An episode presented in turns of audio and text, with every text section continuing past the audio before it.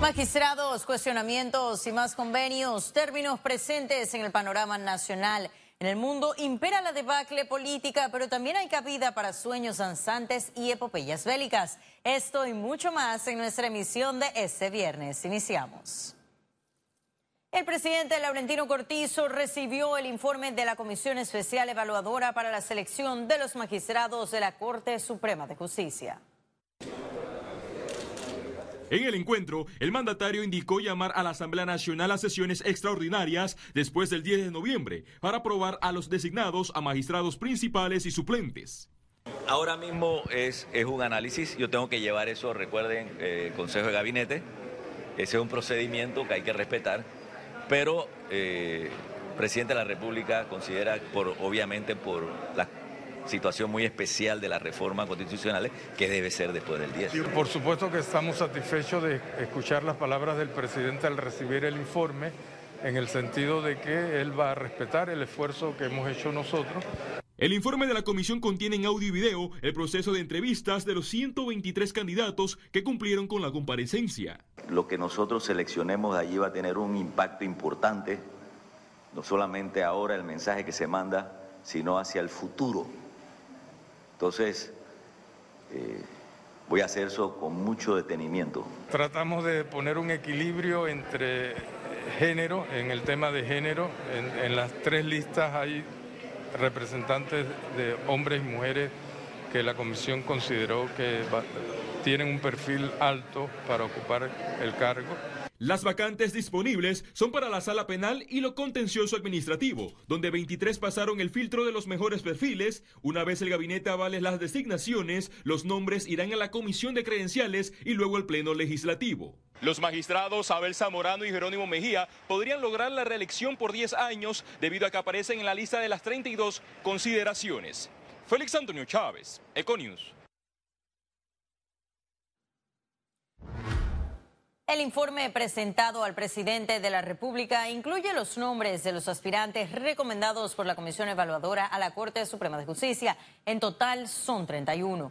La primera lista incluye 11 nombres de los aspirantes a la Sala Tercera de lo Contencioso Administrativo. La segunda lista, 21 candidatos para la Sala Segunda de lo Penal. Para revisar el informe y los nombres con mayor detalle, les invitamos a visitar nuestra página web.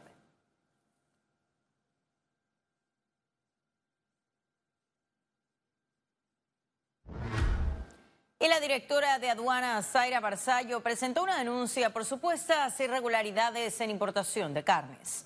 A su llegada en la Fiscalía Anticorrupción, aunque no mencionó nombres, señaló que se trata de una empresa que cometió faltas al erario público por 560 mil dólares. Resaltó que una investigación con colaboración internacional reveló que se cambió el valor del producto bovino afectando los impuestos de importación. El pasado 25 de septiembre, Barzallo también denunció ante el Ministerio Público la presunta comisión contra la administración pública por 2.4 millones de dólares por boletas ilegales de pago de importación dentro del mismo sistema de gestión aduanera. Estamos presentando una querella contra una empresa que importa carne bovina, la cual ha presentado eh, valores falsos a la Autoridad Nacional de Aduanas, lo que trae como consecuencia que se sospecha o o está cometiendo una supuesta delito de defraudación aduanera y contra la administración pública. Para nosotros, la defensa como gobierno del sector agropecuario es fundamental.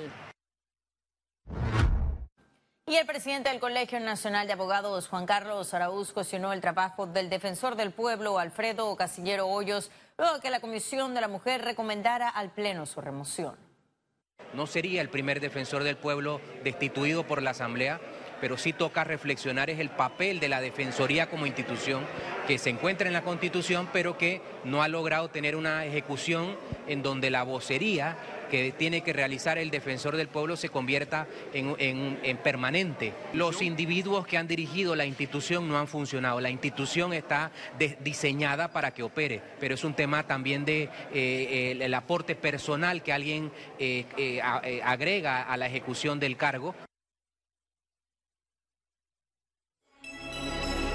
Economía. Mayor competitividad e integración regional son los principales retos de los exportadores de Centroamérica y el Caribe. Les tenemos los detalles. Líderes de exportadores de Centroamérica advirtieron la necesidad de una integración regional para aumentar exportaciones y potenciarse como un bloque ante el mundo. Nosotros como región estamos exportando alrededor de unos 30 mil millones de dólares, sin embargo no es suficiente. Nosotros tenemos capacidad para definitivamente duplicar esa cifra en pocos años. Cifras de la Federación de Cámaras y Asociaciones de Exportadores de Centroamérica y el Caribe ubican a Panamá como el menor exportador de la región. Todavía tenemos mucho por recorrer. Nosotros todavía dentro de los países de la región somos el que menos, sigue, sigue siendo el país que menos exporta eh, bienes, sin embargo somos el país de toda la región que más exporta servicios.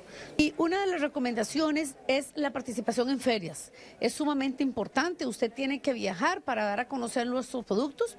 Otra recomendación sería la marca país, fortalecerla si ya la tienen. Y una tercera recomendación es actividades como la que se realizó ayer en Panamá, una misión de compradores, pero a niveles más grandes. En el primer semestre de 2019, Panamá solo exportó 522 millones de dólares. El país ahora trabaja desde la agencia Pro Panamá para estar al nivel exportable de la región. Usando las herramientas tradicionales como la participación en ferias, pero también vamos a estar trayendo misiones de compradores. Estas declaraciones se dieron en el marco de la Asamblea Anual de la Federación de Cámaras y Asociaciones de Exportadores de Centroamérica y el Caribe, que por primera vez se realizó en Panamá. Ciara Morris, Econews. El gremio de ingenieros y arquitectos le preocupa el recorte al presupuesto del metro porque frena el desarrollo.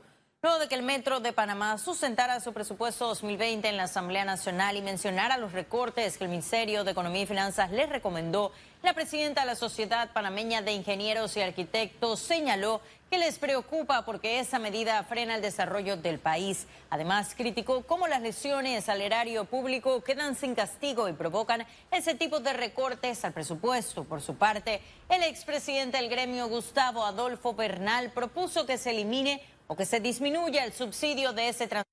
Eh, eso que han tomado esa decisión el MEP es, para nuestra opinión, es, inadecuada y es nefasta porque en este caso el, metro necesita de ingresos eh, para operar. Si, si, le van a recortar al metro, también debieran, eh, ¿cómo se llama?, compensarlo, vamos a ponerle en esta parte. Ok, yo permito que se me suba la tarifa del usuario, a como debe ser. La Autoridad Marítima y el Canal de Panamá actualizaron el convenio de ventanilla única marítima. Ese convenio ya dirigido a la atención de los buques de navegación internacional que transiten la vía acuática y o atraquen en los puertos panameños del Atlántico y el Pacífico.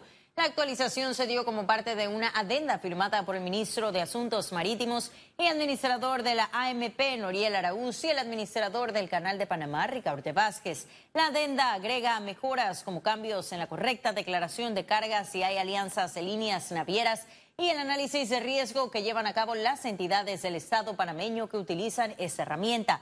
La puesta en marcha de esa ventanilla única marítima de Panamá agiliza el proceso de transbordo, pues estima en unas 3.260 horas de ahorro de tiempo al año con alrededor de 25 movimientos portuarios por hora. También adiciona nuevos servicios. Y el pago de la deuda a bancos con instrumentos financieros sería la mejor decisión del gobierno, afirmó un economista. A criterio del expresidente del Colegio de Economistas, Olmedo Estrada, si el gobierno decide pagar deuda a bancos a causa del interés preferencial con instrumentos financieros como notas al tesoro o bonos, representaría una buena jugada a favor de las finanzas del país. Esto debido a que ese tipo de instrumentos son fechados a un plazo determinado y eso les daría solvencia al Estado de pagar a corto, mediano o largo plazo. También señaló que una decisión como esa le daría al gobierno la posibilidad de pagar otras deudas a proveedores y así continuar el camino hacia la reactivación económica del país. Ese es extender un poco y no quedarse eh, sin liquidez en el momento que estamos, eh, que estamos viviendo una época un poco difícil de verdad y la economía está muy, muy lenta precisamente por la falta de ingresos que genera el gobierno y la falta de inversiones que en este momento pues no han llegado todavía a nuestro país.